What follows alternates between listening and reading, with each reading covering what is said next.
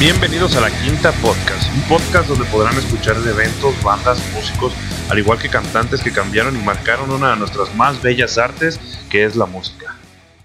Hola a todos, bienvenidos a la Quinta Podcast. Tenemos un nuevo episodio, nueva semana y tenemos un invitado especial. Nos acompaña Rulos de Hey Jacks. Es ¿Qué onda, güey? correcto, es correcto, mens. ¿Cómo andamos? Aquí andamos, bros. Saluda a toda la gran comunidad de la Quinta Podcast. Saludos A las seis a toda la personas que nos comunidad. sí, nos andamos desvelando. Desvelando sin peda en viernes, pero bueno, aquí andamos. A gusto. Es por el COVID, güey. Es por, Por el el COVID, güey. Ya llegará una, una con, con alcohol próximamente. A huevo. Ya sé. Está muy sana, muy sana. Y antes de presentar al gordito que todos conocen, quiero presentar al otro gordito que también todos conocen. Marco Flores. ¿Qué pasa, banda? ¿Cómo andan? Ahora sí que hasta el intro de Pepe Luis cambió, mi respeto, salud. Ya lo- Salud ah, por eso. Chelita, ¿eh? Te estás chingando. ¿Estás pisteando chela, Marco? No, es agua. Sana. Nomás en, en mi jarro. Arre. Y ahora sí, quiero presentar al gordito favorito de todos, el gordito en cuarentena, el gordito tomando Jack Daniel. pendejo, güey. el gordito de los cueros gruesos. ¿Qué? Qué imbécil, güey. ¿por qué El gordito que le suda la chichi. Charlie. Güey, se nota que toda la puta semana estuviste pensando, ¿cómo me chingo a este güey? ¿Cómo me No, chingo a este güey? Lo de la chichi se me acaba de ocurrir. Qué imbécil, güey. Pues bueno, estamos otra semana, otra semana más con un invitado que no habíamos repetido como los, como, como los episodios anteriores. Eh, y pues a ver qué sale. Estoy muy emocionado por ese tema porque la neta, y sé que, que, que Rulos también. Sí, eh, bastante, bastante. Por ahí unas, hay unas historias, güey, de, de, no sé si tú te acuerdas, creo que ya a- después de tantos años lo estamos criticando, pero hubo un tiempecillo que anduvimos ahí de glamercillos, güey. Este, Bastante, claro. Cuando era Glamalajara. Era la onda, en aquellos tiempos era la onda, qué quemones nos dimos todos, pero no, claro que sí, claro, y fíjate que, que precisamente eh, ese tiempo era la idea, ¿no? Replicar todo este trip de, de LA, ¿no? No traíamos lana y hacíamos desmadre y las morras. y- El whisky a era la barra de piedra, güey. Hace rato, antes de empezar a grabar, platicábamos lo de, lo de que la botella, yo ya no puedo tomar botellas porque, fíjate, aparte de que me da gastritis, me da como asco de todos los desmadres que hacíamos mezclando. Ah, un bácala, güey. Pero fue una buena- muy buena etapa de... de Eso de que sacábamos una peda con 200 bolas, güey, de la cópera. No, yo me iba, yo me iba, eh, el cover costaba 50 pesos y a veces ni lo, ni lo alcanzaba y me entraba no sé cómo a los eventos y ya pues bien pedos nos íbamos a la madrugada. No sé aparecía de pronto. Quisiera aclarar para los que no sepan, estos vatos se conocen desde la prepa, por eso hablan de esas pedas de 50 pesos. Desde la prepa a la secundaria, güey. No, pero este, a este vato yo no lo conozco de la prepa, güey. Es que hubo un tiempo, güey, aquí, aquí en Guadalajara, hace como, no sé, güey, unos nueve, diez años más o O menos, sea, Ah. tenía como cinco yo. Ajá. que se hizo un pinche Ay, como el morrillo, ¿verdad? Traes todo el meco adentro de seguro. Pendejo. Este, se hizo como una pinche wave de glam rock aquí, güey. Este, entonces, había un, y neta había un chingo de banda que lo estaba como apoyando, güey, y salieron un chingo de bandas, güey. Una de las bandas en las que yo estuve, de ahí salió también. Este, este vato de ahí lo conocí, güey, y un chingo de la de banda que todavía, toda- en estos, en estos tiempos todavía siguen eh, con sus bandillas. Eh, y pero, güey, eran, eran unos, eran unos cagaderos, güey. O sea, nosotros estuvimos en las últimas veces que estuvo el Calipso, güey, ahí en el centro, enfrente del, del expiatorio, creo. Y se armó una putacera contra unos güeyes El de de las México. botellas volando y todo. Sí, Llegaron claro. ambulancias, güey, y de todo, güey. Era un cagadero. Sí, a veces cuando la platicamos un poco no nos la, nos la crean así, me toca con amigos y eso porque sí estaba muy rockstar ese, ese tiempo, ¿eh? La neta. Lo bueno es que ninguno de nosotros nos desangramos porque traíamos nuestro paliacate de cebra para, No, para darnos las hemorragias. Yo nada más recuerdo que se peleaban así por los labiales con su mamá. Eso yo no, güey. Pero los Tú tenías sí, el tuyo propio. Sí, él tenía su, el suyo el personal. mío. Bueno, entonces, con esa introducción al glam de Guadalajara, quiero presentar el tema que empieza así. Eran los inicios de la década de los 80 y en Los Ángeles nació la banda llamada Motley Crue, fundada por el ex bajista de la banda London, Nicky fucking Six. Que también quiero aclarar esto. Decidimos el tema de Motley Crue y yo no sabía ni vergas de Motley Crue antes. Ubicaba el nombre Nicky Six solamente, pero cuando los empecé a investigar, güey, me aventé los documentales, vi una película y dije, no mames, este güey es la verga. Sí lo es, sí lo es. Ahorita llegaremos a eso. Y como dato curioso, nomás quiero decir que la banda London también fue la primera banda donde tocó Easy Stradlin y Slash de Guns N' No Roses. mames, eso no sabía, perro. De nada. Cabrón. Datos completos en la quinta producción. Datos Datos completos. completos. La banda que sería conocida por sus excesos y vivir el sex, drugs y rock and roll al máximo comenzó cuando Nicky Six y Tommy Lee se conocieron al guitarrista Mick Mars. Después de ver un anuncio en internet que decía, este, citando el anuncio, intento de guitarrista disponible. Entonces dijeron, ah, suena bien. Le hablaron, audicionó para la banda, quedó y solo les quedaba buscar un vocalista. Entonces, Tommy Lee recordó un vato que iba con él en la prepa, que era cantante, fueron a verlo. Y el vato era nada más ni nada menos que Vince Neil. Que los vatos, al momento que lo vieron, dijeron: No mames, necesitamos ese güey en la banda porque, no porque cante tan chido, sino porque todas las morras quieren cogérselo. Sumamente importante, claro está. Es lo Y por importante, ajá. Por ende dijeron, imagínate, se coge un chingo de morras, vamos en la van, o- obviamente el pito le va a oler a las morras. no mames. ¿Qué vamos a saber? Hace reta. Mientras no quisieran saber a qué sabe, cabrón.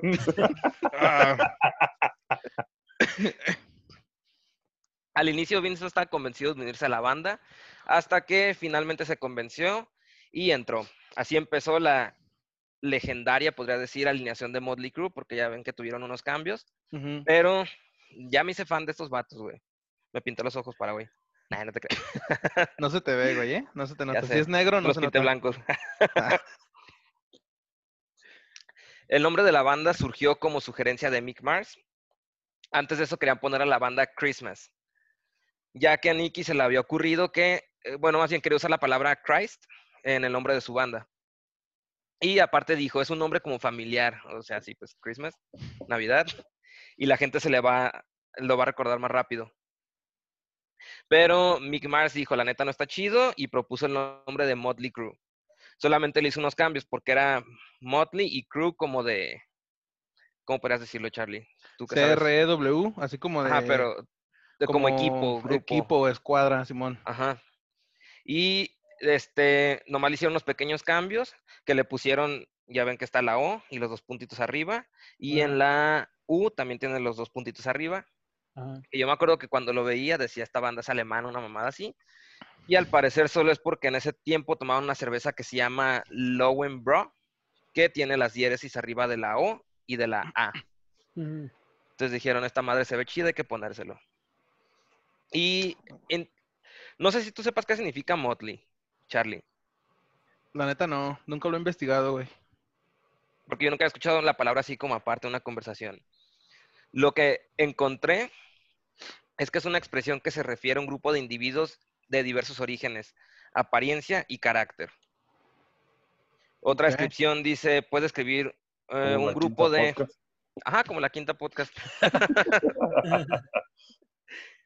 que es, un grupo de cosas extrañas que juntas están chidas, pero son totalmente diferentes. Algo así es como el Motley. Entonces, esto describe chido la forma en la que empezaron, ya que empezaron súper diferente a lo que estaba en la escena de Los Ángeles en ese entonces, ya que usaban tacones, se ponían un chingo de maquillaje. Ya ven Nicky Six con las dos rayitas aquí. Entonces, esto los diferenciaba de las otras bandas. Ya que este, Nicky decía que eran glam, pop, punk, metal. Era así como se describía, güey. Mm. O sea, Charlie en la prepa. Qué imbécil, güey. Haz de cuenta. Ajá. Después de reunir la banda, comenzaron a pegar pósters por todo Hollywood para promocionar sus conciertos y, empezaron a ser conocidos porque en sus shows estos vatos empezaron a usar juegos pirotécnicos hechos en casa. Y a los seis meses de empezar, los vatos ya tocaban en el Whisky a Go Go y en el Roxy. Unos pinches, ¿cómo se llamaban los dragoncitos? Los de las taparroscas con limón y, y bicarbonato, ¿nunca los hicieron? No, Lo estoy sintiendo muy viejo porque nadie se rió, güey. Sí, No. mames, ¿neta? Creo que por aquí tenía una taparrosca. E- Era una corcholata, güey. En una corcholata ponías este jugo de limón con carbonato. No, espérame. Era vinagre, güey. Y lo hervías con carbonato. Y ya que hervía, güey, le echabas unas gotitas de limón y salían unas pinches flamas bien mamonas. No mames. Pero pues ya no da risa porque ya lo expliqué, güey. Entonces, pues ya. Sí, porque nadie lo conocía. Ajá. Vergas. Creo que es eso, más bien. En 1981 seguían tratando de ganarse un lugar en la música de Los Ángeles y aún así ya se daban la vida de rockstars. Tommy, Nicky y Vince tenían un departamento cerca del, del Whisky a Gogo. Entonces, después de tocar, siempre decían peda en mi casa y se iban que hasta metían hasta, hasta 300 personas en el departamento. Era un Mira, departam- tu madre. un departamento de dos habitaciones. Entonces ahí armaban las pedononas. Llegó a ir tantas veces la policía que se le cayó la manija a la puerta. ¿Pero por qué, güey? ¿Porque la policía lo, lo jalaba o qué? De que las abrían un chingo de veces. Ajá. Ah, Entonces los vatos decidieron sellar la puerta con clavos y meterse por la ventana. No mames. Creo que en hay una parte de la película donde se ve que se meten por la ventana, ¿no? Sí, por eso, porque sellaron la puerta con Ah. clavos. Motley House. Ajá. Y encontré una anécdota que se me hizo muy, no sé, muy rara, que estos vatos en una entrevista dicen que estaban en ese departamento y ya estaban siendo conocidos en Los Ángeles y que estaba el vocalista de Van Halen, ah, se me olvidó cómo se llama, güey. David Lee Roth. Ajá, David Lee Roth, y que estaba metiéndose coca acá en el sillón y que en ese un vato pedo se cayó, le pegó un espejo que estaba atrás de él y nomás pinche putazo en la cabeza. Pero todo se levanta casi todo lleno de coca. Como los pinches challenges que están haciendo de que te avientan en el, en el talco de la almohada, ¿no? Eh, Todo lleno de coca, güey. Pero, Oye, güey, yo me se- sentí viejo, güey. Yo iba a hacer la referencia del Scarface. Pero, güey, se me hizo muy chida esta anécdota, no por el hecho de que estuviera metiéndose coca cuando le cayó un espejo, sino de que estaban empezando apenas a tocar en Los Ángeles y ya estaba David Lee Roth en su departamento en una peda. Que Ah, para ese entonces Van Halen ya eran famosos. mm, En el departamento también solían quemar cucarachas con el aerosol para el cabello, le prendían encendedor y quemaban así las cucarachas. Mucha gente te- terminó desmayada, vomitada, aventando cosas por la Mm. ventana del departamento. Eran Y- los afters, güey, de las fiestas de antes. Ajá. Así Sí. terminaban, güey. Los, los, los miaban, güey. Una vez, no sé si hab- había una pinche ahí anécdota de un batillo. No voy a decir su apodo, güey, porque todavía medio lo conocen. Pero el, el vato se quedó dormido y lo miaron, güey. Bien pasados de verga. sí, era. ¿Lo conozco? No. Este, Bueno. digo que es una. e- Era la idea, era la idea en aquellos tiempos de hacer eso y replicar Motley Crue? ese descontrol y todo. Sí, iba a ser un Motley Crue aquí. Y de cierta manera, como que medio lo lográbamos porque, pues pasaba todo igual, solo que. en Mexa. Sin, sin morras chidas. Sin morras chidas. ah, sí había dos, tres que sí valían. Pero con morras hacemos del culto, así que Ay, güey. Ya traían los estoperoles y las cadenas. O fuck. Sí, güey. Un chingo de anécdotas, pero a ver. Ahorita les voy a contar otra Ahí más. saldrán, ahí saldrán. Ah, pero imagínate, güey, cómo me ve yo. ¿Tú te Todos estos glam glames, no, no, no, por eso, ese era el pedo. Yo me juntaba con todos estos güeyes, ellos acá su estilo glam y yo llegaba nada más con la chamarra de mezclilla o a veces de camisa. Bien formal. El papá de alguien, ¿no? Dije, ya llegó. Llegó tu papá, ¿no? el maestro. Eh, También en este departamento calaban sus fuegos artificiales caseros para show y seguido prendían a Nicky Six. Ahí en el departamento, güey. Y aparte creo que tenía alfombra esa mamada. Antes no se murieron todos a la verga.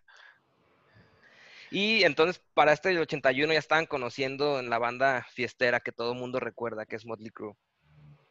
Ujú. ok. Eh, para 1981 también conocieron a Alan Kaufman, que no tenía experiencia en el ámbito musical, pero quería entrar al negocio, así que les propuso ser su manager. Con este güey lanzaron su primer disco que se llama Too Fast for Love, bajo su propio sello discográfico que es Leather Records. Ay, güey, no sé cómo pronunciarlo. Leather. Como Leather cuero. Records. Gracias. Ajá. Entonces lo escribí mal, yo creo. Del cual vendieron más de 20 mil discos. Cosa que nunca había pasado una banda sin sello discográfico. Así que Electra Records dijo, estos vatos se ve que son chidos y los tengo que firmar. No sé si recuerdan quiénes son de Electra Records. Sí. El sello discográfico que también tenía Metallica después. O sea, que eran chidos estos vatos. Así que Electra los firmó y relanzó el álbum Too Fast for Love. Y empezaron una gira, una, perdón, una gira por Canadá. Una gira por Canadá. y durante este tour pasaron unos incidentes. Los arrestaron en el aeropuerto de Edmonton, Canadá, por los trajes con estoperoles y púas, que dijeron que era arma peligrosa. No mames. Entonces le quitaron todo, todo su, su ropa Todo el y glam. todo el glam, güey. Más les quedó el pelo. Y Le lijaron el tacón a, los, a las botas. Y aparte, Vince tenía su maleta llena de revistas porno. Así que la confiscaron diciendo que era una amenaza. No, era material indice- in- indecente. Así que le quitaron los toperoles y las revistas. ok. Aparte, tuvieron una amenaza de bomba. Y en estas giras empezaron a aventar televisiones por las ventanas de un hotel. Que eso es como el clásico rockstar, ¿no? Que todo el que quiere ser un rockstar dice quiere aventar una televisión desde un hotel. Sí, cu- cuando eran cuadraditas, ahorita ya no está tan chido. Ya sé, No, se ve bien Ya no se puede, güey. sí, ya están fijadas aparte. estudios. Están empotradas, güey. Ya para que la saque está cabrón. Ya los rockstar es sacarla, güey. Sí, Ya sé. En 1983 cambiaron de manager, que es Doc Thaler y Doc McKee, que fueron representantes de Bon Jovi y Kiss también. Con su nuevo management lanzaron su siguiente álbum, Shout at the Devil, que pasó 10 semanas en las listas y es considerado uno de los más influyentes del género. Y algo que se me hizo muy chido de este disco es que incluyen un cover de los Beatles que se llama Helter Skelter. Está bien verga esa rola, güey. sí. El disco vendió medio millón de copias y así como subía su fama, subía su forma de pegarse las fiestas. Una vez casi queman un hotel, además comenzaron a ser teloneros de Kiss y Ozzy Osbourne. Y de aquí lo mencionamos en el episodio piloto, no sé si recuerdan, surgió esa historia donde Nicky Six y Ozzy Osbourne estaban haciendo retos, que Ozzy estaba en la gira de Bark at the Moon. Entonces llegó con Motley Crue y empezaron a apostar a ver quién hacía como la pendejada más pasada de lanza. Ajá. O si inhaló hormigas, luego orinó en el piso y empezó a tomarse su sus miados. Luego cuando Nicky Six iba a orinar en el piso y tomar sus miados, o si se tiró al piso y se tomó los miados de Nicky Six. No mames, güey. ¿Qué tan pinche drogado y en, en- en chingaderas haces esas para tomarte los miedos de otro güey? ya sé, güey. Todavía los tuyos, ¿no? Al menos sabes dónde pusiste el pito, güey. No, güey, lo peor es que dice solo al menos los tuyos y agarra su vaso y empieza a beber. El Pepe Luis, sí. Sí, qué raro, ¿verdad? Para 1984 regresaron a Los Ángeles para tomarse un descanso. Y el 8 de diciembre la banda fue a la, a la casa de Vince a hacer una carnita asada. Y estaban con el baterista de la banda, Russell, no, perdón, Russell Dingley es el nombre del baterista. Hanoi Rocks. Hanoi Rocks, ajá. Entonces estaban en la carnita asada y se les acabó el, el alcohol. Dijeron, vamos a la licorería por chelas. Se subieron al carro Vince y Russell Dingley. Y de regreso Vince perdió el control, chocó contra otro vehículo y mató a Russell. Se me hizo bien triste, güey. Sí. En las entrevistas que vi, este, sí se ve que está bien agüitado Vince diciendo que se murió este vato en sus brazos. La- Y la más... verdad es de que yo, yo siempre me pensé que, que fue algo injusto como todo el hate que se le cargó a Vince, porque incluso la misma banda lo sacaron y le, le dio la espalda. Sí, Uno que pasó por cosas, obviamente, gracias, no nos pasó nada así tan fuerte, pero, pero si era de que de repente al día siguiente tenías la cruda moral de, ay, pendejo, hice tal cosa o así. Y realmente en, ese, en un accidente de peda, sí, es bien trágico, pero sí siento que sí le cargaron demasiado a, a, a Vince en ese trip. No sé, Y no sé si, no sé si te acuerdas, güey, que de hecho aquí, digo, no es como que lo, lo estamos comparando ni como analogía, pero pues fue parecido como lo que le pasó a la parca, güey. a la no sé si te acuerdas de ese vato. Güey, es que, es que se cuenta que estaba en una peda, güey. ¿Nu- ¿Nunca, ¿Nunca te supiste esa historia, güey? ¿De ese de vato? No me acuerdo, no, no sé. Haz de cuenta que era uno de los mismos vatos que, que andaban con ellos. Este, estaban en una peda. Yo ya, ya tenía ratillo que ya no, ya no iba a esos cotorreos, güey. Eh, estaba en una peda, güey, en una azotea de una casa. Y andaban Espérate, bien ¿no te refieres a la parca luchador? No, güey, no, no, no. Era un Ah, vato sí, que sí, se sí, sí. juntaba. Dices a, a este, a Axel. Simón. Ah, claro, ¿no? Eso, eso es un tema que yo, yo, pues precisamente de ahí fue donde empezó a, de- a decaerse nuestra escenita porque se hicieron divisiones y todo. Y fue, sí, sí, claro que me tocó. Yo no me tocó estar en ese cotorreo, fue en el centro, ¿no? Simón. Bueno, casi todos eran en el centro, era un edificio grande y Sí. pues sí, digo, para los que no, los que están escuchando eso, ustedes mismos que no lo saben, falleció una, un miembro pues del cotorreo, que era ahí de la bola, y fue precisamente así en una peda, ¿no? Y, y es, es, es horrible eso, digo. A mí sí me tocó estar envuelto en dos, tres accidentes que sí están gachos, pero no tanto. Me tocó uno de unos brothers, por ejemplo, a, eh, el perro, Adrián, no sé si lo conozcan, él estuvo en uno y yo sí me acuerdo que era una angustia cañona así de todos. Yo por suerte nada, nada le nos, nos pasó así tan grave, pero, pero sí cuando juegas de noche con alcohol y algunos con carros y con desmadres así sin, Está cabrón. son, sí juegas con fuego, la neta. Y ahorita ya uno lo ve un poco más responsable, pero en ese momento como que traías la adrenalina y puro rock and roll. Incluso mismo Motley Crue le sirvió eso para bajar avión porque estaban acá en la fiesta, fiesta, fiesta. Y ahí vino la contraria, que fue la depresión de Motley, que, que fue después de eso, ¿no? Sí. ¿Qué pasó con la parca, pues? Ah, pero sí, pues con, con ese tema, eh. Bueno, pues No, lo, que, lo que pasa es que pues estaban en, estaban en una, estaban en una peda, güey, así en un pinche after, güey, porque era muy dado de que se hacía un, un festival de lo que sea, güey, una peda en un bar, tocaban las bandas que eran de todos los, ot- nosotros mismos, güey, y de ahí, pues toda la bola, güey, se iban a un lugar, usualmente eran del centro, güey, o por esas casas, edificios y la chingada. Entonces estos vatos estaban, estaban cotorreando, güey, y el vato por un accidente se cayó, güey, desde la azotea No mames. se cayó desde la azotea y pues falleció, güey. Tiene unos nueve, diez años, eso más o menos. Sí, fue, fue bien gacho porque sí me acuerdo que se empezó a correr y, oye, sí es cierto, y preguntaba si te ajaraban. Ay, puto, ay, que no sé qué, no, sí fue muy delicado ese tema. Pero pues Sí, sí, son cosas que pasan un poco cuando juegas con fuego, pues. Wow, lo estamos contando en internet ahora. No estamos diciendo nombres, güey. Sí, ¿no? Pero bueno, sí es cierto. Pero sí, de, regresando un poco a, a Motley Crue y el accidente en auto, eh, a mí también se me hizo súper ojete que la pareja del otro carro a la que chocaron quedó en estado vegetal. No mames. Y entiendo también por qué, a mí también me dio coraje con Vince que dijiste lo de todo el odio con ese güey, porque también entiendo que son accidentes de peda, pero pues sí fue un poco su culpa estar manejando acá bajo la influencia del alcohol. Y lo que se me hizo culero es que solo lo condenaron a 30 días de prisión, que fue por conducir ebrio y homicidio. Y solo estuvo 18 días, con la condición de que estuviera sobrio. Y aparte pagó 2 millones y medio a, la- a las víctimas.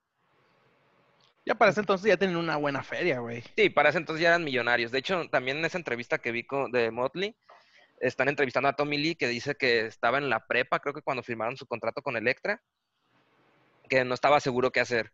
Que decía como que, eh, acabo la prepa, me voy de gira. Entonces dijo, ah, chingue su madre, me voy de gira. Y sí dice que de una semana a otra ya era millonario el vato de tanto que vendían. Entonces, sí, para aquí yo creo que no le pesó tanto, los dos millones y medio. Sí.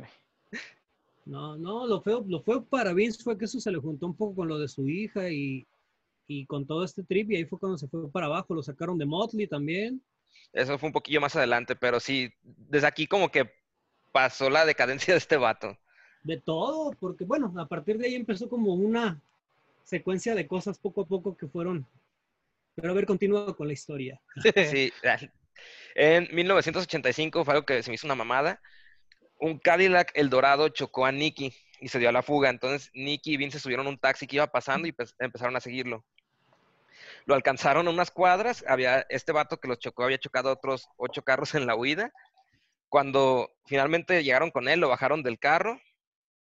Este, Vince lo atrapó y lo, pues sí, lo tumbó, güey. Y Nicky se fue a una gasolinera a hablar a la policía. Cuando llegó la policía le dijeron que era uno de los más buscados por la policía de Los Ángeles. ¿El que los en el tenía- carro? Sí, porque tenía un chingo de accidentes y fugas. Entonces que este vato ya lo estaban buscando un chingo de tiempo y estos güeyes lo atraparon.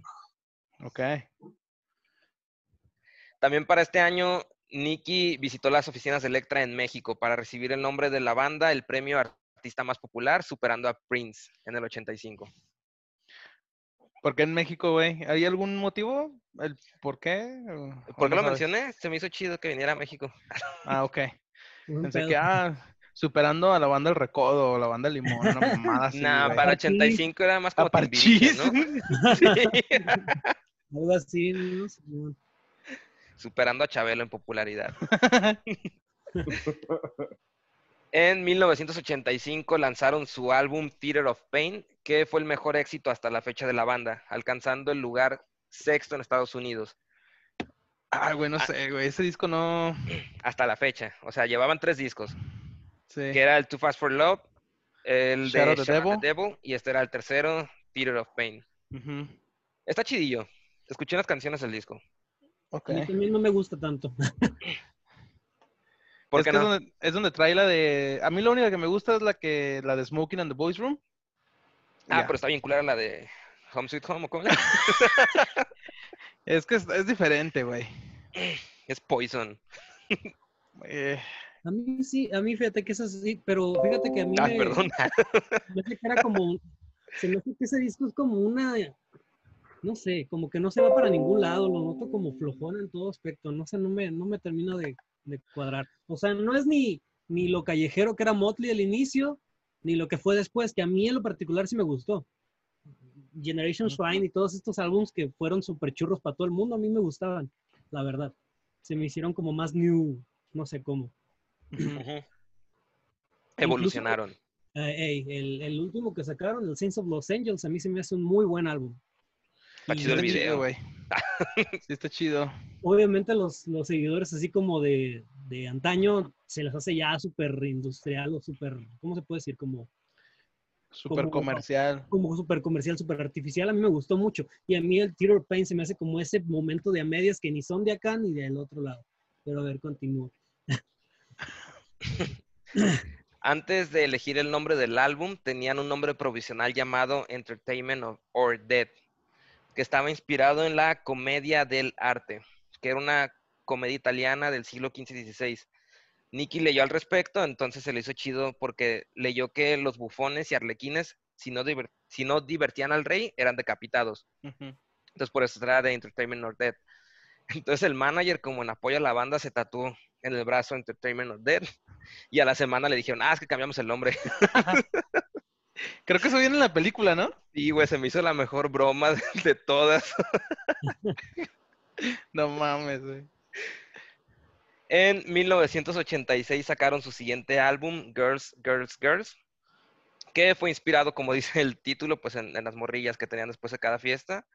Y porque después de cada concierto estos vatos iban a un strip club. Entonces, de ahí viene la inspiración. Vendió dos millones de copias y dice que pues así eran sus giras llenas de mujeres. Antes, durante y después del show. Sea, tenían calzones en el camión de gira de morras que se les olvidaban ahí, güey. Después de lanzar el disco en su gira por Japón, su reputación como los, los vatos rockeros creció más. Luego de que les confiscaron todo el equipo porque encontraron marihuana en el tom de, de Tommy Lee.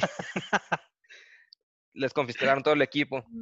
Y aparte los arrestaron con equipo SWAT y creo que también llegó la milicia en el tren bala. ¿Equipo qué? Equipo SWAT. Los SWAT. Ah, Ajá, ok. pero acá de Japón. Porque los vatos golpearon un vato en el tren bala con una botella de whisky. ¿Cómo, ¿Cómo se metieron con una puta botella de whisky, güey? Pues no sé, creo que por eso llegó la policía. No mames. Y seguían con la fiesta. Vince dice que se tomaba una botella de gin, que no estoy muy seguro que es, creo que es whisky también, ¿no? Sí, creo que sí. Cada vez que tocaban en el escenario se, se chingaba una botella. El guitarrista Mick se cayó varias veces tocando de tan pedo que estaba. Cuando se les acababa la heroína se inyectaban Jack Daniels los vatos. Creo que, creo que también hablamos de esto en el episodio de Ozzy Osbourne. Sí, güey, que unos vatos se, se metían tampones este, mojados con Jack Daniels en el culo, güey. Sí, güey. Y extrañamente eso fue la escena glam de Guadalajara. Nada, te creas, no. bueno, yo no, yo no. Paso, güey. Sí, güey, Ah, pero. ah, no. Ah, tú Pero no. sí. Sí, güey, eh, hablamos de eso en el episodio piloto de que como está más cerca al torrente sanguíneo, pues es más fácil que te pongas pedo y aparte no das aliento alcohólico, güey. Lo de, ¿qué- ¿De qué hablas? ¿De lo que se inyectan o lo de los tampones? Lo de los tampones, No, güey. ponen Ah, sí. No, al parecer, yo pensaba que estos vatos hacían lo del Jack Daniels para ponerse pedos más rápido y no, que eran, que neta estaban tan drogados y tan pedos que era lo primero que veían, le metían la jeringa y se lo inyectaban. Pero no mames, ¿eso no los intoxica? Pues al parecer. Pues es lo sí. mismo, ¿no? Pues no es lo mismo, Mm. güey. Que pase por tu proceso digestivo a que... Venga, Jack Daniels. Pues tampoco es tan natural que te lo metas por el culo, güey. Bueno, eso es empírico.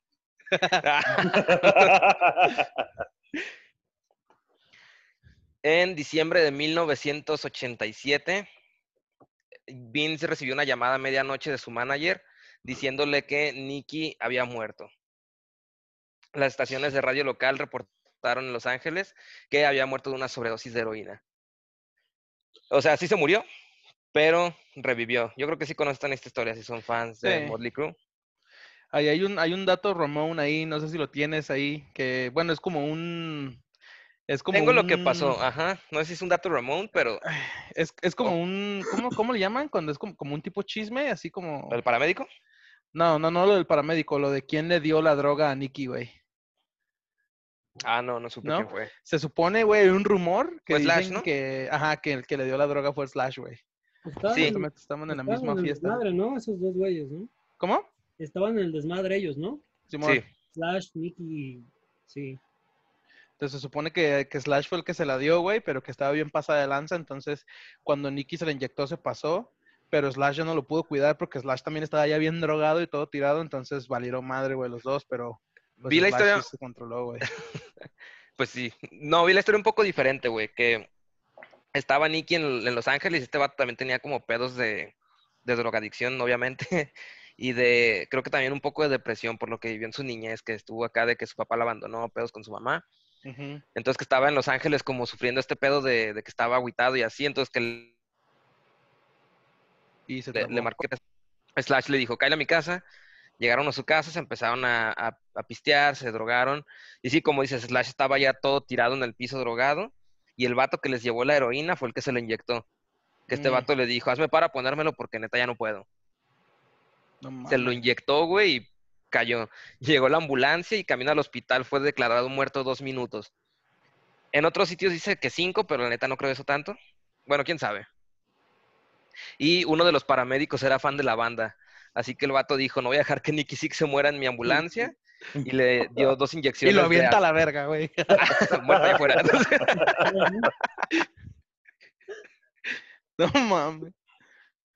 le dio dos inyecciones de adrenalina directa al corazón. Entonces esta madre lo revivió. El vato despertó en el hospital. La policía le preguntó que dónde consiguió la droga y este vato nomás respondió diciendo fuck you. A la mañana siguiente despertó y se escapó del hospital. Dicen que solo salió con sus pantalones de cuero y se fue haciendo auto-stop, que es pues pedir Como pedir un ride. Ajá. Y unos fans a la afuera del hospital le dijeron, eh, vato, todos piensan que estás muerto. Y el vato llegó a su casa y grabó en su contestadora. Hola, soy Nicky y ahorita no puedo responder porque estoy muerto. Después de eso se fue al baño, se volvió a inyectar heroína y quedó desmayado. Que la verga. En este incidente se inspiró para escribir la canción Kickstart My Heart. Está chidilla, también la escuché. Sí está vergas, güey. Y esta no fue la primera sobredosis de Nicky Six. También vi que había tenido una sobredosis el mismo año en Londres. Igual, llegó a Londres, buscó quién le vendiera. El vato que se la vendió le inyectó, creo que más heroína de la que soportaba. Y el vato quedó, le dio una sobredosis. El que se la vendió pensó que estaba muerto y la aventó un basurero de Londres. Changos. No mames, Es- Ahí güey. es un despertó. dato Ramón. Ese es un dato Ramón. Güey, qué pedo. Nada, nomás para que sepas como el contexto, güey, el motivo por el cual le llamamos datos Ramones es porque Sí, perdón. este el episodio pasado del de los Ramones eh, tenían un chingo de facts así bien locos y, y por todos putos lados de todo, güey. Didi hizo rap, güey. eh, se pelearon por política, entonces decidimos en vez de datos curiosos ponerle datos Ramones. Ah, Por eso está diciendo este vato que datos Ramón. Ya sé este güey, qué pedo. ¿Que no era Motley, hijos de la verga? Ya sé. Eh, después de que le pasó la, pues este incidente de sobredosis a Nicky, eh, todos los miembros de la banda se rehabilitaron por consejo de su manager. Entraron a una clínica de rehabilitación, excepto por Mick, el guitarrista, que ese vato se me hace como bien curiosillo. Todo serio acá, así, bien pues es raro. que estaba más ruco, ¿no? Sí, Estaba más ruco. Pero ni tanto, güey, como cinco por él. años. Por él es por lo que ya no siguieron. Bueno, ahorita regresaron, pero originalmente era porque pues ya no daba. Ujú. Ujú. Eso Que- banda, yo creo, porque estos- mi guitarrista está bien viejo. Tienen, tienen esa como gira en, en, en Stop, güey, que la neta estaría bien, vergas. Este, Eso, que le eso terminaran, güey. que afecta bien gacho esto del COVID porque paró la gira esta del Stadium Tour y paró también el, el, el de la de Kiss, que ya tienen fecha de despedida y toda la onda. Wow. Sepa qué vaya a pasar con todo eso, porque sí paró muchos planes de. Ya se nos están yendo esos güeyes, o sea, Ya, güey. a nivel, a nivel Ya. todo, a nivel carrera, a nivel vida. Nivel incluso. vida, sí. Y- y, Antes si este, llegaron hasta acá, güey, con toda mamá. La neta sí, güey. No, no manches, el video, digo, un pequeño paréntesis, el video en donde está Jean tocando el bajo hace como dos años que se cae de espaldas, cae de puras nalgas. Yo esa madre me caigo así, ya ahí quedo, güey. Y ese güey a sus sesenta y tantos años, con zapatos de plataforma, no, no manches. esto es también es un video, güey. No Hay otro video también, nomás, no sé cuán, cuán, cuán viejo sea de, de Paul Stanley que se le quema el cabello, güey. Ah, sí. Mientras que está tocando y se lo están apagando, pero el güey no deja de tocar, le vale madre, güey. Sí, no, sí está. Es, es raro, es raro como, no sé, el rockstarismo les da. protección a vida, los güey. no sé, pues mismo. Ahorita Ozzy ya vamos a Osbourne. llegar a ese punto cuando se cayó este Tommy Lee tocando. No manches, güey. Mega madrazo de. ¿Tommy Lee se cayó tocando? Sí, en una batería, en la batería esta. Ah, la que gira. la que gira, se cayó y le dijeron que continuara, el, no, perdón, el güey quiso continuar en un toquín y le dijeron, no, no, no, no, sí, cómo no, y se desmayó. Y le dijeron, ah, pues ya ves, güey, pues no. Ya ves que no, pendejo. Sí, güey, es, es- es muy cañón eso, cómo, cómo aguantan tantas cosas. Yo no, no comprendo del todo, pero pues ahí. o como Dave Grohl, ¿nunca vieron ese? Sí, pero bueno, Dave Grohl sí está mucho más joven que estos. Ah, Sí, pero aún así que se cayó el escenario, se rompió la pierna y regresó a tocar todo el Mm. concierto, güey. Sí, sí, sí, Es sí. un compromiso. Sí, sí, claro, sí. Sí, Que, es el que el- le pusieron como un, como una, como una tablilla, ¿no? Con la pierna estirada. Sí, es Entonces- una, una locura todo eso. Kiss ya se va a retirar. Sí, ya, ya tienen el, pues ya tienen, incluso pusieron en, en uno de sus, eh, en su crucero, eh, pues fue donde anunciaron eso y tienen su cuenta regresiva y todo. Es lo que te digo, que el COVID este les paró toda la, no sé si lo vayan a posponer un poquito más el retiro o Ya digan, ya los que alcanzaron y ya. qué, los que alcanzan, no sé. Digo, a mí me tocó ir al evento este último del Domination el año pacha- pach- pachado. Domination del año pasado estuvo muy bueno, pero sí, definitivamente un evento de Kiss solo creo que sería. pues, Yo mejor. también los vi en el Hell and Heaven, no sé hace cuánto fue, hace cuatro años, creo, cinco o seis, que estuvo Korn, Kiss. Ah, la sí, neta, el show que tienen en vivo está-. Sí, está pasadísimo de lanza. No, no soy muy mucho de música, bueno, de, más bien no soy muy fan de Kiss. Y la neta los vi todo el concierto y dije, no mames. Y como dices, de, me tocó estar, está en el escenario, el principal donde está la araña, y acá en medio en el público tienen como un mini escenario. Entonces, este Paul, ¿cómo se llama? Paul Stanley, Paul Stanley. Se sube a una soga y pasa del escenario principal al escenario pequeño. Eh, Entonces- Yo estaba atrás del escenario pequeño y sí se ven bien rucos, güey. Sí, pues, Pero fue cuando brincaste y casi lo tumbas, ¿no? No pasó nada de eso, güey. Ah, Este, pendejo, pinche imbécil. Y yo dije, ah, güey, no mames, pinche Pepe Luis, güey. Pinche estúpido. Sí, La- la adrenalina del en- momento. En el evento de Chris y Motley Crue, en la, en la gira de, del Foro Sol, cuando era gira con Kiss y Motley, y no manches, era es enorme. Tanto Kiss como Motley lo hicieron muy bien, con todo y que se armó una super lluvia en ese, en ese show, pero estuvieron muy, muy chidos. A huevo. Quién sabe qué vaya a pasar ahora con ellos. Ahorita Nicky está bien activo con 6am, bueno, estaba, Ujú. eh, que de hecho tienen rolas de, el, de Heroin Diaries habla de, de- de este tiempo cuando se murió y todo esto, pero bueno, ahorita igual eso es al final. Dale. Chale, ahí sí te la debo. No investigué nada, nada sobre Esto yo me lo 6AM. sé. Va. Es- ese será mi aporte. Nada. Bueno, retomando un poco lo de Motley, eh, se rehabilitaron y ya sobrios, pensando mm, claramente, concentrados, grabaron su quinto álbum, Doctor Feelgood. Y se dice que es uno de los mejores discos musicalmente. También trajeron un nuevo productor para este disco y fue el único y primer álbum de la banda en alcanzar el primer lugar en el top 100 del Billboard, No mames. que se mantuvo por 109 semanas. Además fue disco de oro. El productor que también trabajó con Bon Jovi era meticuloso con su trabajo, entonces este vato era perfeccionista. ¿Qué pedo? ¿Se te apareció un fantasma o qué? No. Ah. Y llegó al punto de obligar a Mick a grabar una sola parte de guitarra durante dos semanas, hasta que quedara perfecta. Y Vince solía a veces grabar una sola palabra por canción al día. No Des- mames. Ajá, que esta, como esta sí queda chido. El Doctor Feelgood. Ajá, el Dr. Feelgood, por eso es de los que se... ¿Están hablando de Bob Rocks y eso? ¿De ¿De qué, perdón? Del, del güey este de, de Bob Rock, Sí. ¿verdad? Sí. Ujú. Ah, ok. Este, Es que como se me desconectó la compu, me perdí un poquito. Continúe. Está bien, no te preocupes. Dale. En agosto de 1989 se presentaron en el Moscow Music Peace Festival, que era un festival destinado a combatir la drogadicción y el alcoholismo. Irónicamente estaba Ozzy Osbourne en el cartel. No, así puedes quedar, perro, y el güey con el murciélago, güey. ya sé. No mames. Era una asociación que combatía alcoholismo, drogadicción, que organizó esto y aparte se conmemoraron los 20 años de Woodstock, que también es una mamada, que sea un festival en contra de las drogas que conmemoren el Woodstock. Pero bueno, en el festival también se encontraban Scorpions, Bon Jovi, Ozzy Osbourne, entre otros. Y como dije, aunque era una concierto antidrogas, todas se drogaban, excepto por Motley Crue, que estaban recién rehabilitados. Y dicen que era una tortura porque el avión que los llevaba a, a- que los llevó a la gira le decían el Magic Bus, que era un bar con alas. No Así mames. que mientras todos estaban acá eh, metiéndose todo, estos vatos tomando agüita.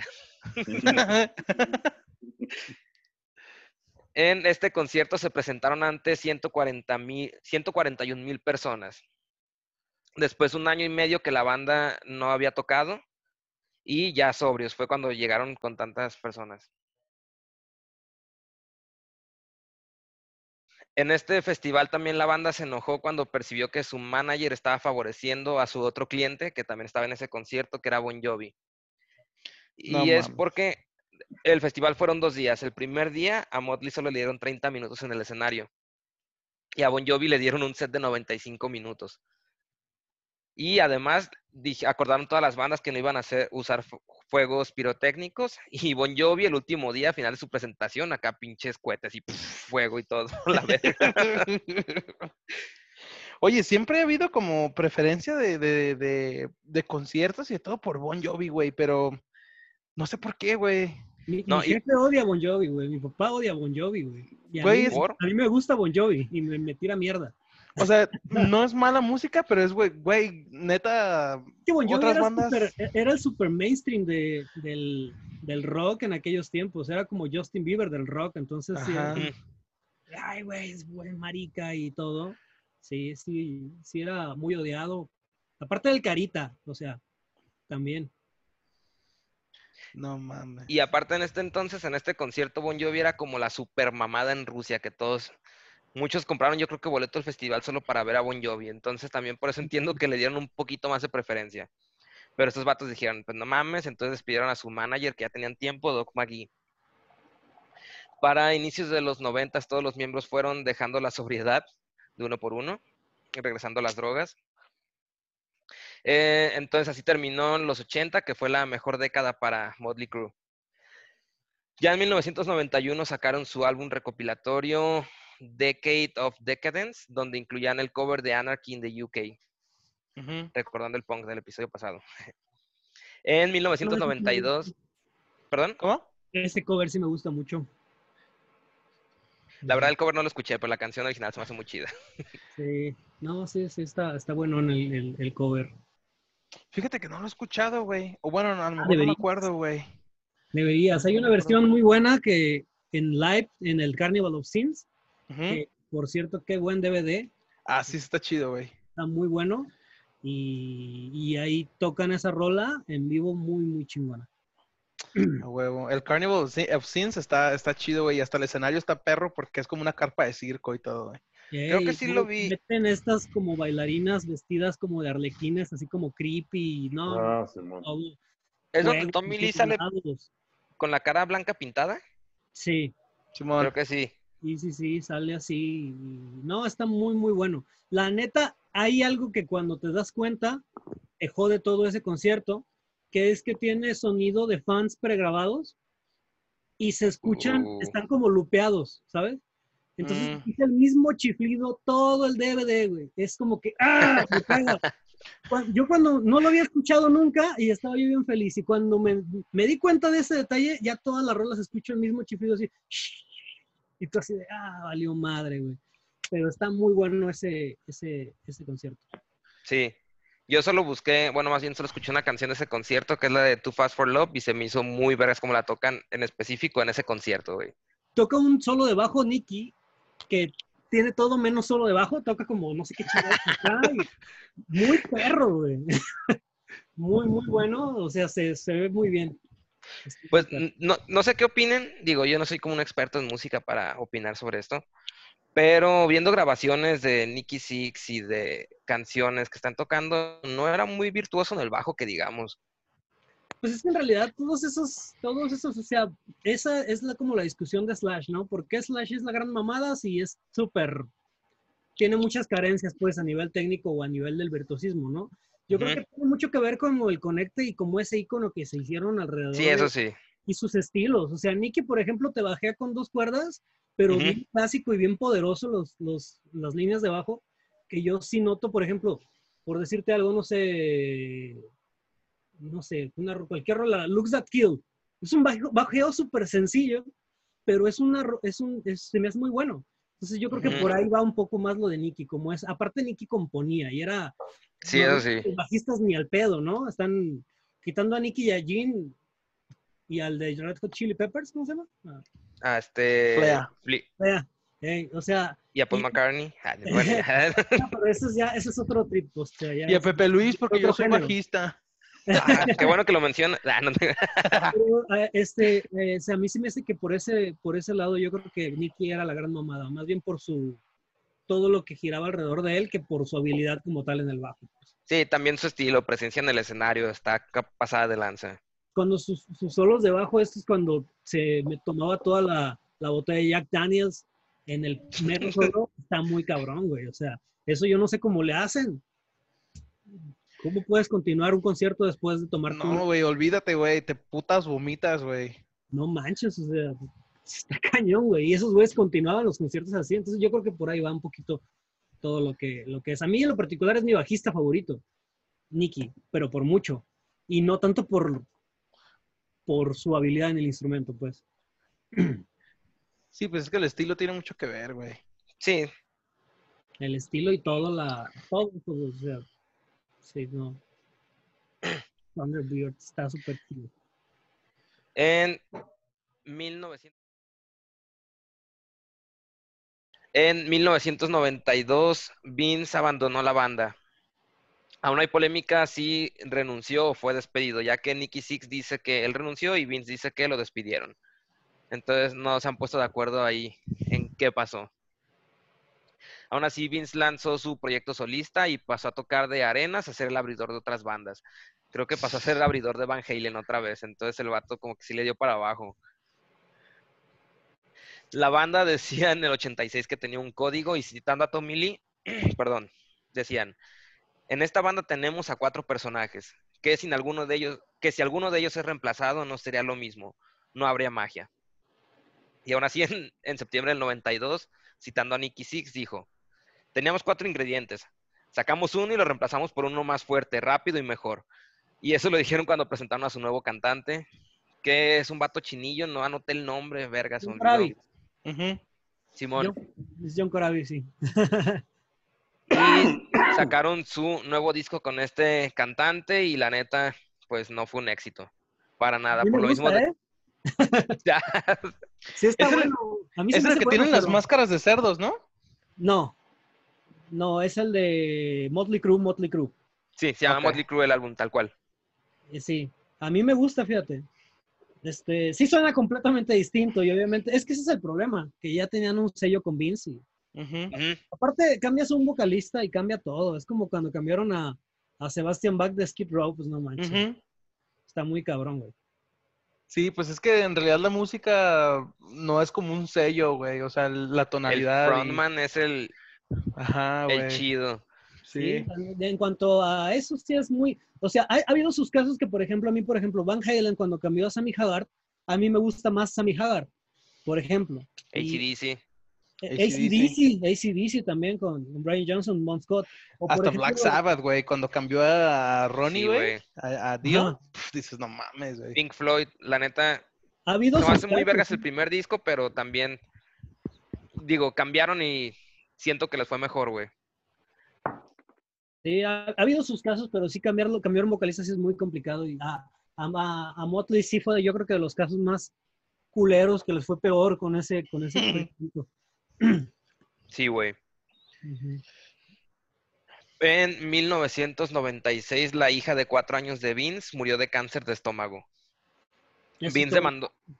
Sí, güey, estuvo bien culero. De, de hecho, demandó a la compañía Rocketdyne, ya que cerca de su casa tira- tiraban desechos que causaban cáncer. No sé si por ahí tuvo que ver algo. El agua o no sé. Que fue lo que le causó cáncer. Para 1997, la banda se reunió y lanzaron su nuevo álbum Generations Wine, Ese es el que- de los puercos. Ajá, ok. Que también al parecer fue un fracaso. Sí, En ventas. No, sí, sí, les fue, les fue terrible. De hecho, ese disco sí es de los más repudiados por todo el mundo.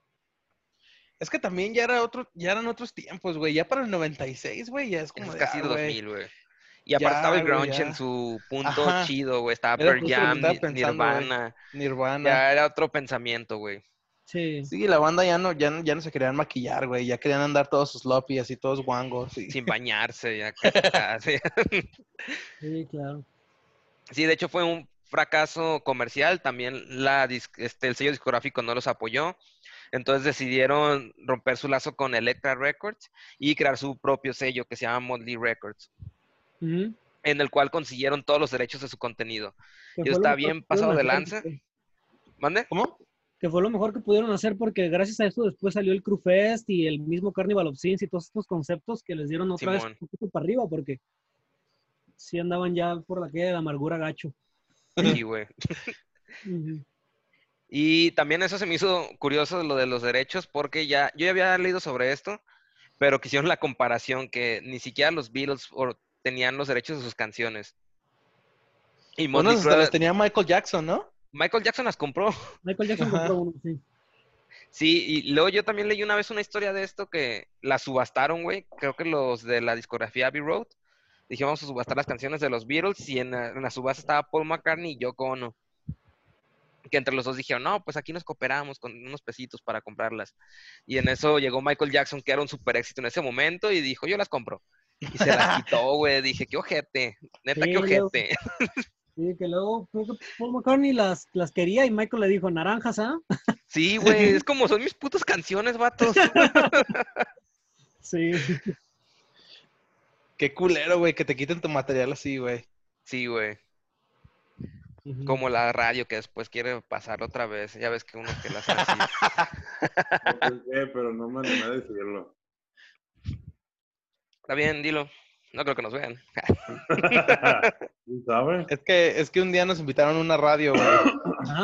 Nos invitaron a una radio por internet, pero prácticamente nosotros ya no íbamos a ser los dueños, güey. O sea, Ah, sí vamos a hacer los sueños en material. Digo, ese tema para otra cosa. Sí, o sea, sí, Unas cláusulas del contrato que dijimos, "Ah, creo que perdemos sí. más de lo que ganamos. Y no tenemos nada. Esos son, los, esos son los contratos a veces de todas esas vainas. Sobre todo yo pienso que ahorita todos, todos, hay más cultura de eso y aún así nos la vuelven, nos la siguen aplicando, pero en aquellos tiempos, esos güeyes yo creo que ni al pedo, fírmale aquí, ah, pues le firmo y continuamos la vida, ¿no? Y Sí, güey. Te voy a llevar de gira y le firmas. ujú. Ahorita, por ejemplo, en un super paréntesis en la, en la película esta de, digo, en la serie de The Last Dance de, de los Chicago Bulls, que hablan de que Story Pippen firmó su primer contrato por un chingamadral de años, y el güey dijo, ah, pues sin pedos. El pedo fue que el güey se hizo una top star y su primer contrato era de, de juvenil, y ya todos ganaban la, la nota y este güey seguía ganando una lanilla ahí como camiones. Y eso es, eso es lo gacho. pues. Culero. Hay que ponerse bien, bien trucha con los contratos, ¿sí? Sí, a huevo. En 1998, Tommy fue encarcelado por problemas con Pamela Anderson, que también Eh, tiene un video porno, digo, por si lo quieren buscar. Fue, fue de los pioneros los videos porno de, de actores y actrices. güey. Sí.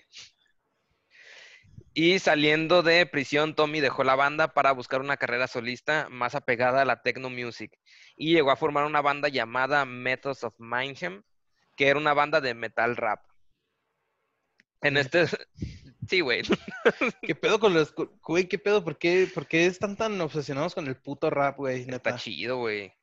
A, a- a Tommy Lee siempre le ha mamado ese pedo. Pues de hecho, sus solos eran con.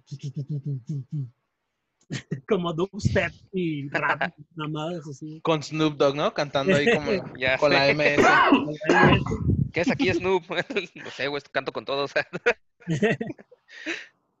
Ah, güey, que justo hoy salió la... no- Bueno, ayer o antier, Ajá. no sé. Por la hora. Aquí como un pinche paréntesis así también machín. No tiene nada que ver con Motley Crue, pero lo leí, güey. Que ya despidieron al community manager de Canal 5 que publicó los pinches videos Ah, bizarros, güey. Y el vato Pero- ya dijo por qué, güey. que al vato ¿Por le pedían... El Cuéntalo tú, güey. el güey lo despidieron, entonces eh, él, él planeaba no decir nada. Para pero como como, ya muchos- leyenda urbana. Ajá, como ya muchos estaban haciendo pasar de que, ah, yo fui y yo lo estaba haciendo y era por esto y acá, el güey decidió, pues ya decir la verdad, güey. Dice que él es el community manager, güey, que tenían en, en Canal 5, bueno, era. Eh, y el motivo por el cual empezó a publicar ese tipo de memes es porque a él le gustaban y la chingada o este tipo de mini clips bizarros. Y principalmente lo hizo porque era como una métrica que tenía, güey, para poder que le pagaran chido, güey. Entonces, como el güey no sabía eh, qué hacer, su trabajo era de, tú le consigues más views en, Ah, en sí. Facebook y en redes sociales a Canal 5, hazle como quieras. Y el güey dijo, bueno, time for lunch. Y empezó a poner ahí los pinches Pero qué, qué súper pendejos, ¿eh? Porque estaba, eso, eso debieron de haberlo continuado haciendo. Yo no, yo no sé por qué no lo hicieron. O sea, Sí, güey, o sea, está, bizarro, güey. Fíjate, ahora sí que yo que he trabajado en medios de comunicación, y me, si me voy a- ya nos estamos abriendo la verga.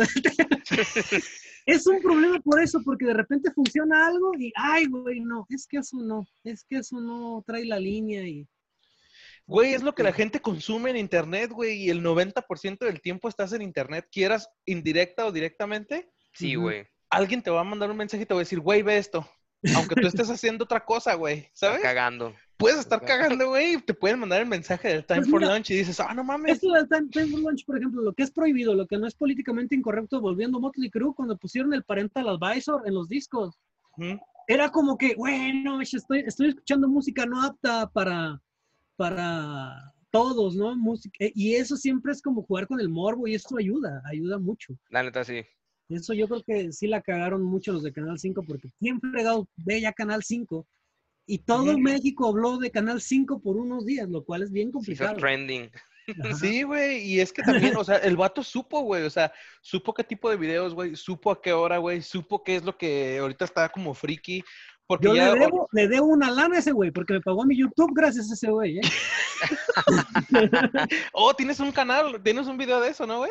Sí, güey, sí, 150 mil views te digo que dije yo, madre de Dios. Sigue subiendo, ya no subió nada, chinga. Pero bueno. Sí, güey. Bueno, regresando un poquillo de... está cayendo la de- luz, ¿eh? Pero a ver, continúen. Así, te, así se ve bien, güey. Dale. Regresando de Canal 5 a Motley Crue. Después de que se salió Tommy Lee de la banda, lo reemplazó Randy Castillo, que era el baterista de Ozzy Osbourne. Y con su nuevo baterista grabaron el álbum New Tattoo, que también al parecer fue un fracaso comercial. Sí Y me- aparte, el baterista murió de cáncer en 2001, antes del tour de- del álbum. Ujú. Y también como un pequeño dato Ramón que se me hizo curioso, que para esta gira tuvieron a una baterista. ¿Mujer? Eso Sí. no sabía, fíjate. Se llamaba, se llama, perdón, no está muerto. Samantha Maloney. Ok. El disco solo llegó al 41 del Billboard, que digo, aunque sea un fracaso, la neta está chido. ¿Quién no quisiera tener un disco en el puesto 41 al menos? Y, Me voy eh, con el 100 a la verga, güey. Sí, güey, diría, estoy en el Billboard. en 2001, los miembros originales de la banda lanzaron su álbum, perdón, su libro biográfico, The Dirt, donde cada uno contaba a su manera la historia de la banda y también hay una película en Netflix que está basada en el libro y está muy, muy vergas. Que de hecho se me hizo curioso que el libro está escrito como del punto de vista de cada quien y así empieza la película, que empieza creo que Nicky Six Creo es el que empieza, Six. ajá, contando la historia de la banda, luego pasa a Tommy Lee creo y así se van todos. Ajá. Hasta el manager creo que habla así de eso. Sí, güey. Está bien hecha la película, güey, la Está neta. muy, muy vergas. Sí, es- eh, a mí, yo, yo en lo personal no soy muy fan de los contenidos de Netflix, güey, porque siento que siempre todos es lo mismo. Pasa, Eh. Pero esta película sí, sí dije, ah, güey, está chida, güey, está, está perra. Está Esa y, y probablemente The Witcher. Digo, ah, No la he visto. ok.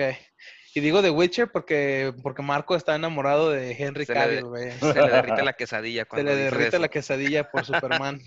Ay, Dios. Hasta me gorgoreó. Ay. Ah, güey, no mames. Ya se va Ah, todo. no, no, no. Sabes que yo he visto que tiene muy buen contenido, güey. Yo, la neta. Ah, yo pensé que ibas a decir tengo. muy buen. Ah, yo he visto que tiene buen cuerpo, güey. No Ay, sé. ya sé. No es ustedes, pero yo sí que tiene unos brazotes. Ok. Durante todo este tiempo de Motley Crue y durante toda su vida, el guitarrista Mick estuvo peleando contra una enfermedad degenerativa en los huesos que hacía que le costara trabajo tocar. Y para el 2004 estaba deprimido y no sabía nadie nada de él. Estaba fuera del ojo público, entonces Nicky Six lo contactó, fue a su casa, él y el manager de la banda. Dicen que llegaron y lo encontraron acá súper demacrado, cabello súper largo, las uñas también larguísimas no se podía mover el vato. Estos güeyes le hicieron paro, lo rehabilitaron y creo que fue después de eso cuando grabaron el concierto, no recuerdo cómo dijeron que se llamaba, pero Carnival. Ajá. Que el vato ya tenía dos años y medio sin tocar la guitarra. Entonces empezó a retomar poco a poco y el vato dice que sintió que regresó siendo mejor guitarrista que lo que era antes. No mames. Y es que sí, así como, como estamos diciendo hace rato, güey. Parte de, de la pausa de Motley Crue ya a mediados de los 2000 fue principalmente por este por la enfermedad de Mick, güey. Y de hecho todavía en el Carnival of Sins ya nada más se ve que está ahí parado tocando, güey. Sí, o sea, ya ni siquiera el güey. está. Ajá, güey, el Nicky anda en verguiza, güey, y el Tommy en la pinche batería dando vueltas, güey, y el Mick nomás le hace acá, güey. No puede hacer nada más, güey. Pero ya. sigue tocando muy vergas, güey. La neta sí, güey. Sí. En 2005 la banda se reunió y lanzó un álbum, un álbum, perdón, compilatorio y empezó una gira con los cuatro miembros originales, que es lo que decía. Y sí dice que este vato tenía movimientos muy limitados, pero aún así seguía tocando guitarra. Después de una década de no grabar un álbum, los cuatro originales, en 2008 lanzaron su, su último álbum, que es el Saint of Los Angeles. Y la canción Saint of Los Angeles fue añadida como descargable en el videojuego Rock Band.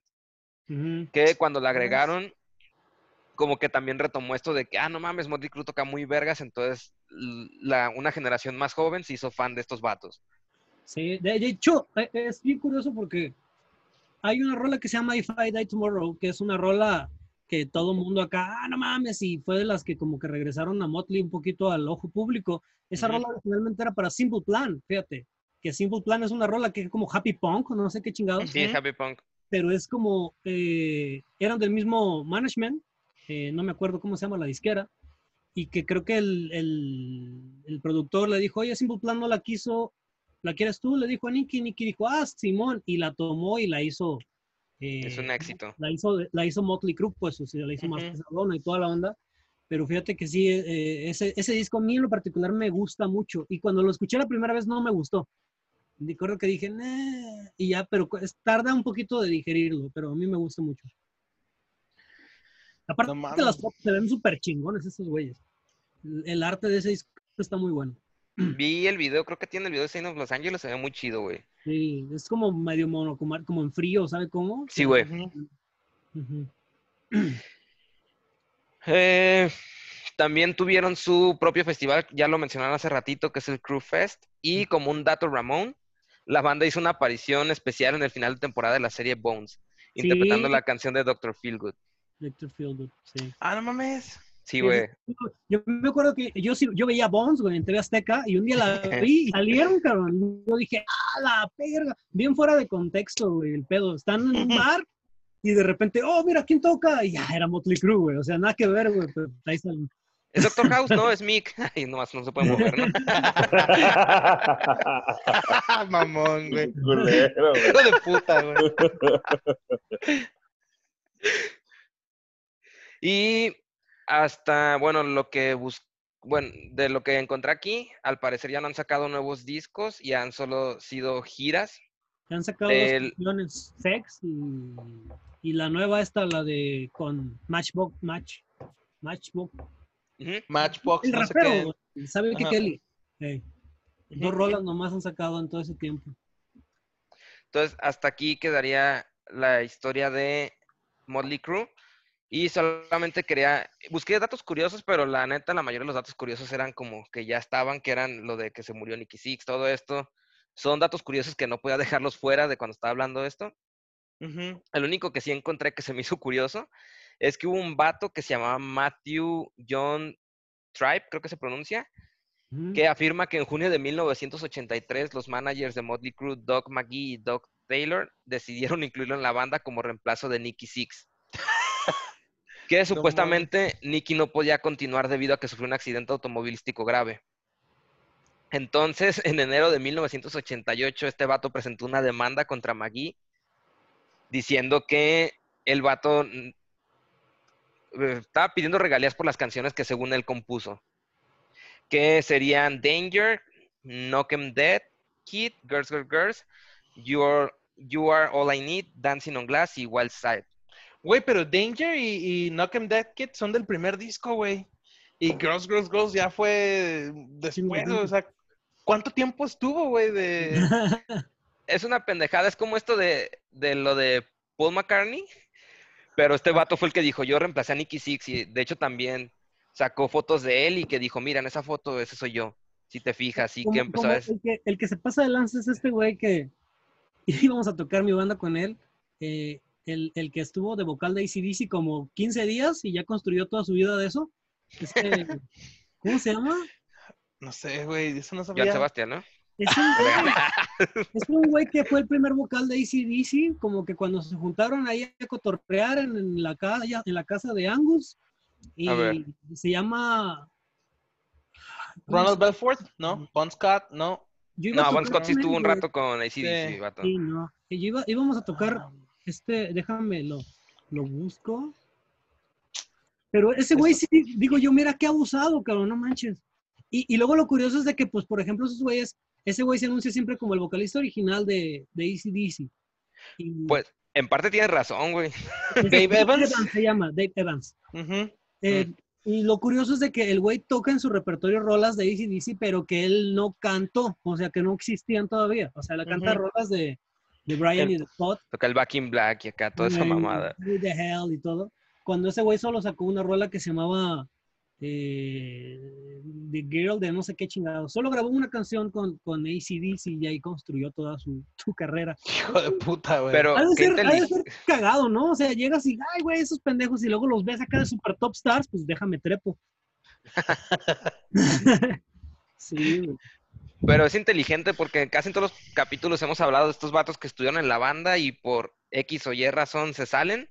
Estos vatos pegan y estos vatos los olvidan. Este es de esos casos, pero que sí hizo algo al respecto. No, y lo curioso es de que el güey usa los flyers y dice vocalista de ACDC con el logo de ACDC, lo donde dejaras usarlo porque no deja de ser una marca esa madre. Y es como el meme de, de Homero, que, ah, yo quería el de la boinita. ¿Sí han visto ese meme? El de la boinita, no mames. Sí. Ay, cabrón. Ay, güey, pues estuvo chido, Pero- güey, la historia. Muchas cosas, la neta, ya las sabía porque sí tiene rato ya que, que ando siguiendo a Motley, güey. Des- Cuando salió la película de The Dirt, Ujú. me acuerdo que vi el, el, el trailer y luego la vi en, y en Netflix y dije, ah, no mames, güey, la neta sí me sorprendió, güey. Y, y pues luego, luego la vi, güey, y sí dije, güey, está súper muy chida. verga". Creo que lo, lo más importante de esa película es que le llegó, le hace llegar a, a, a Motley y a este género de música a otra audiencia. Morritos, güey. Y de eso se necesita, es lo que pasa. Yo, por ejemplo, conozco la mayoría de la música rock y todo esto, mi primer acercamiento fue por MTV. Y los morritos de ahora, ¿cómo chingados consumen rock? Por ejemplo, es que todos dicen, ay, los morros también pendejos, pero pues ellos, ¿cómo fregados lo consumen si No hay, güey. no hay manera No de tenerlo? O sea, por Ajá. lo más que tengas YouTube y que puedas buscar, necesitas conocer algo para buscarlo. Y- Al menos necesitas a alguien que te diga, güey, o sea, de, mira, güey, Sí, escucha esto, güey. Y antes, como tú dices, en MTV era de que te metías y VH1. los, los top, ajá, VH1, güey, los top VH1. tens que tenían era todo puro rock, güey. Sí, Puro rock. A lo mejor más actual, güey, pero te metías a esas bandas y luego ya empezabas a investigar y ya empezabas a ver las de antes. Y dices, exacto. ay, güey. Ese O en el- VH1, ese es el tema principal que yo creo que ayudó mucho The Dirt. Eh, en VH1 también recuerdo que tenían ciertos como programas que era como música de los 80s y 90s y te pasaban un chingo de videos de esas épocas con el nombre del artista. Yo también conocí un chingo de bandas en esos, en esos programas, güey. También tenían un programa bien vergas que se llamaba That Metal Show. Ah, estaba muy Eso, vergas. Super vergas ese programa, güey. Sí, güey. ¿Quiénes eran los conductores? No me acuerdo, güey. Era un vato este- gordillo que era una pinche Wikipedia de, de sí. conocimiento. Es que ese es el trip, yo creo que eso es lo principal. Estaba platicando la otra vez en, en un video que precisamente voy a sacar para mi canal con, con un invitado, eh, que precisamente decía eso de que anteriormente tú ibas a, a la escuela de morrillo y ubicabas al rockero, al rapero, al que Sí, le gusta güey. esto. Y los morros de ahora ya todos les gusta el mismo pedo, o sea, son como que... Y al que le gusta algo distinto es tal vez porque el papá o el hermano grande se los enseñó, pero Ujú. pero en realidad ese es el tema. Yo creo que por ahí tiene que ir el pedo con la, con la música. Que sigan habiendo ese tipo de películas biográficas. Se habla de que viene la de los Guns, se habla posible que iban a sacar uno de Guns N' Roses. Creo que por ahí va el trip. Yo creo que eso es lo que deberían de hacer. Y ya conociendo eso, ya después conoces lo más nuevo, porque es, la, ma- es una buena forma de comenzar.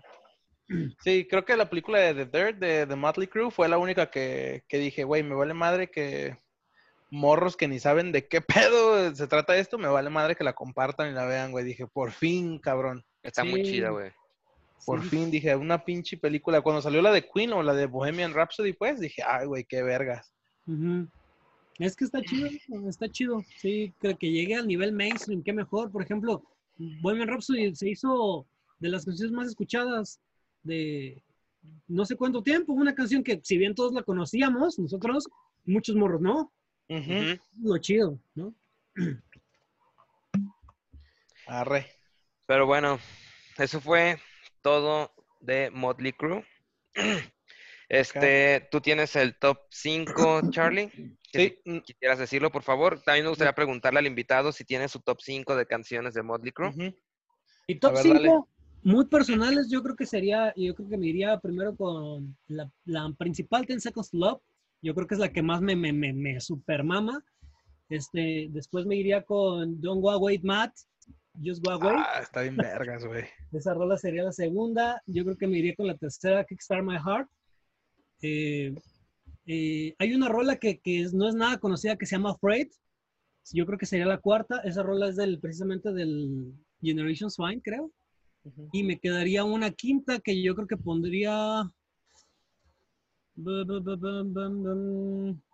No lo sé. Me voy a ir con la, la nueva. Está muy cabrona. Me gustó mucho. La de The Dirt. Ok, ah, sí está chida, güey. En el playlist de, de Spotify que tienen, ahí la tienen y sí está... Está muy buena. Y, y yo, yo últimamente me he hecho muy fan de este tipo de featurings raros. Y no como el de Snoop. que, que tiene lo suyo, eh, la neta. Digo, para. Es algo y original al menos. Pero, pero por ejemplo, ese, ese rollo de que, por ejemplo, está tocando y eso se me hizo, se me hizo chida. La de Dirt se me hace, se me hizo cool. Yo creo que esas serían mis cinco. Ok. A ver, dale. pues en el que nosotros tenemos, en el 5, yo puse Livewire porque el solo está pff, pasadísimo de verga, güey. En el 4, Smoking in the Boys Room, eh, que también el video está, te- o sea, te cagas, güey, porque está chidillo. Eh, Looks That Kill en el número 3. Ujú. Girls, Girls, Girls en el 2. eh, y en la primera también 10 Seconds to Love, por mucho, güey. definitivamente está muy cabrón. Fíjate que, por ejemplo, Girls, Girls, Girls, Look That Kill son, o- son canciones que a mí me encantan, pero como las he escuchado tanto, tanto, tanto, güey, como que ya, las- ya no las puedo posicionar entre mis favoritas porque son canciones que ya las tengo tan escuchadas. Es como Paradise City de Guns N' Roses, ¿sabes? Es Ajá, güey, sí. Que ya No la escuchas y dices, ay, ya, güey, ya la voy a brincar. Ajá, exacto. Ya te la sabes, güey, ya. Pero sí, obviamente sí las tengo, o sea, si ya me abres un poco la perspectiva, definitivamente sí son de, también de mi top, obviamente. Va. Ok, también nos gusta hacer una recomendación musical. No sé si tienes algo, la verdad, yo no. no Esta tengo semana no tengo nada tampoco, güey. ¿Algún La semana disco? pasada, yo un disco que recomiende. O no sé tú si tienes alguno, Rulos, que, que digas, ah, güey, este disco está perro. No precisamente de la banda, puede ser en general cualquier otro disco. Usualmente es lo que nos gusta hacer, también recomendar, aparte de las cinco canciones del tema, un disco que digas, güey, este está perro y escúchenlo. O artista, canción, Yo algo que quieras. Yo me iría, obviamente, pues para hablando un poco del tema, como lo que es el sleaze rock, eh, y que es todo este género que se derivó de estos orígenes ochenteros, donde son bandas como Crash Diet, como Reckless Love, bandas que, que precisamente se originaron de este rollo. Ah, Fíjate que hay una diferencia, por ejemplo, de Motley y de Guns con respecto a Poison, Bon Jovi, Cinderella y todo esto, que estos eran mucho más callejeros, mucho más, no sé cómo decirlo, Skid Row también entra en esta categoría. Y a raíz de esto, este género deja de ser como glam y se convierte como en sleaze rock. Entonces, si alguien no lo conoce todavía, eso es la invitación que hago yo y que trato siempre porque de ahí te llevas una gran sorpresa. Sleaze rock se dice sleaze y ahí salen bandas como digo Crash Diet que vamos a tocar con ellos. Si el COVID nos deja, vamos a tocar con ellos en octubre en Ciudad de México, son de Finlandia. No mames. Vamos a tocar con ellos y eh, se hablan bandas como, como Santa Cruz, por ejemplo, que tocamos con ellos la semana, el año pasado, perdón, en Reckless Love y Hardcore Superstar, muchísimas bandas, pero creo que la, la recomendación yo la haría por el género completo porque nadie, nadie lo ubica o no es tan mainstream, pero es muy bueno, muy bueno y es, Podemos ponerlo Sí, en la descripción. Es completamente todo, toda esa influencia musical. va. Ok. Es algo diferente recomendar todo un género, pero está chido, güey.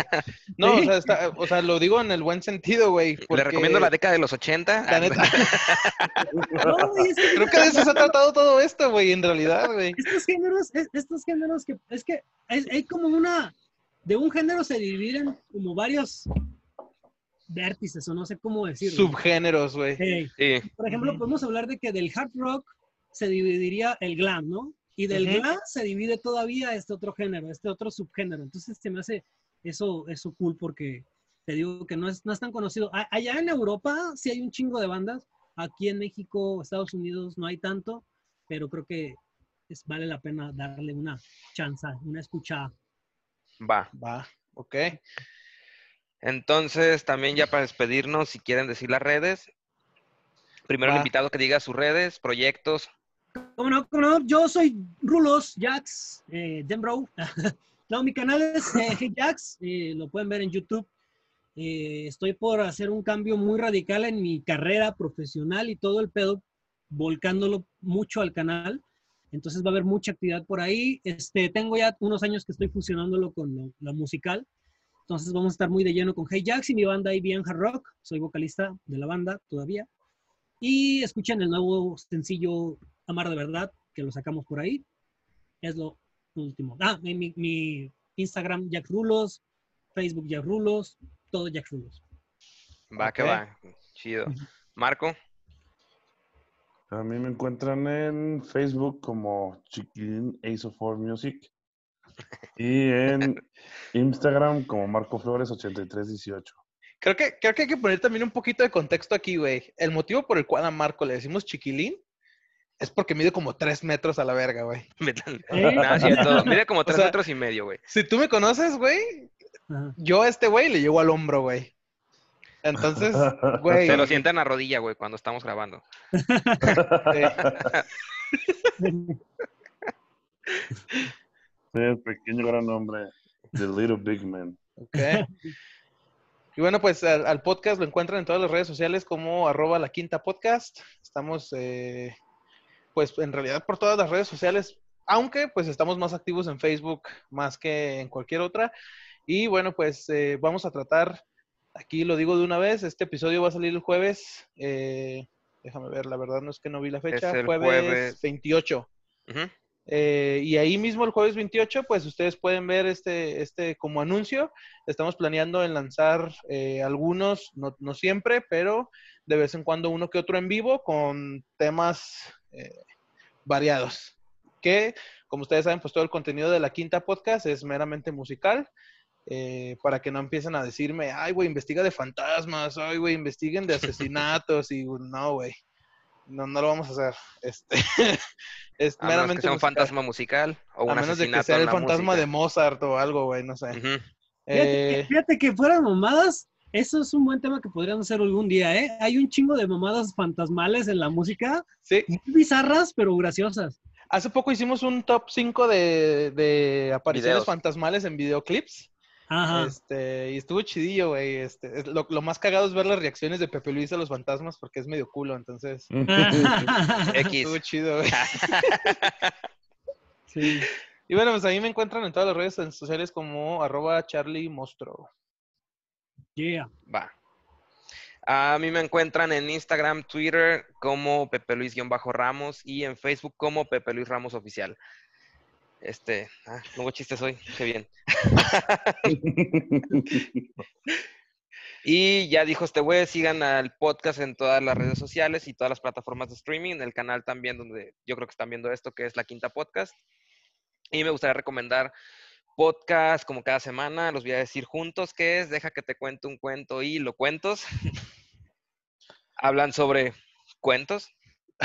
También pueden seguir a Diego Aguirrus, sube los lunes y los viernes hace un Insta Live con el de Conspiraguirrus, la neta está muy chido. ¿Y qué otro podcast conocemos? Clara, Oscura y Mestiza cada jueves. Claro, Oscura y Mestiza cada jueves. Aunque ellos tienen su, su propio contenido como más eh, improvisación, güey. O sea, la semana pasada subieron uno que se llamaba Maestro haga un split y hablan de cómo un maestro que tenían estaba medio loquillo y hizo un split en medio de la clase, güey. Guau. Pero como que le hacían bullying por eso al maestro y el maestro no se daba cuenta hasta que la directora los regañó, güey. Pobrecito, güey, me dio agüita por el maestro. Bueno, Ajá. es que Entonces hay creo maestros que les puedes hacer bullying y no pasa nada ni se dan cuenta.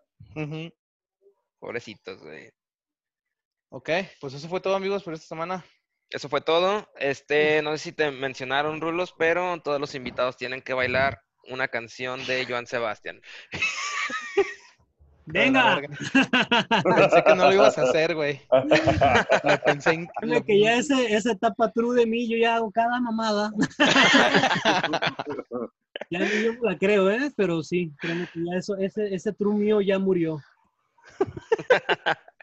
Ya después de unos años ya dices, bueno, bailar una que otra cumbia no hay, no hay tanto pedo. No, Está mira, chido. no te pongo mi Spotify porque te llevarías unas decepciones. El Te Spotify de para trapear. ya traigo un desmadre ahí, güey, ya, ya. Sí. A huevo. Está bien, de eso se trata, que escuchen toda la música. Por eso No, hacemos esto. que ahora sí que partiendo, yo que ahorita que he estado trabajando y que me ha tocado conocer muchos artistas pop y muchos así de los que están ahorita de moda, te lleva sorpresas, ¿eh? No todo, no, así como hay gente que etiqueta que hay el rock está todo mierda y satánico, Ujú. aquí también el, el pop, el hip hop, hasta lo grupero, te puedes llevar sorpresas, de verdad. Es una, cuando vas con una apertura, ganas de apertura completamente, dices, bueno, pues me supo a mierda, pero lo probé. Pero normalmente te abres a la chingada para este lado y no, no, no, no, no, todo lo de allá no. Yo creo que es también, ya cuando vas envejeciendo, como en mi caso, pues ya vas cachando eso. Sí, a huevo. Sí. Sí. Bueno, eso fue todo por el capítulo de hoy. Chao.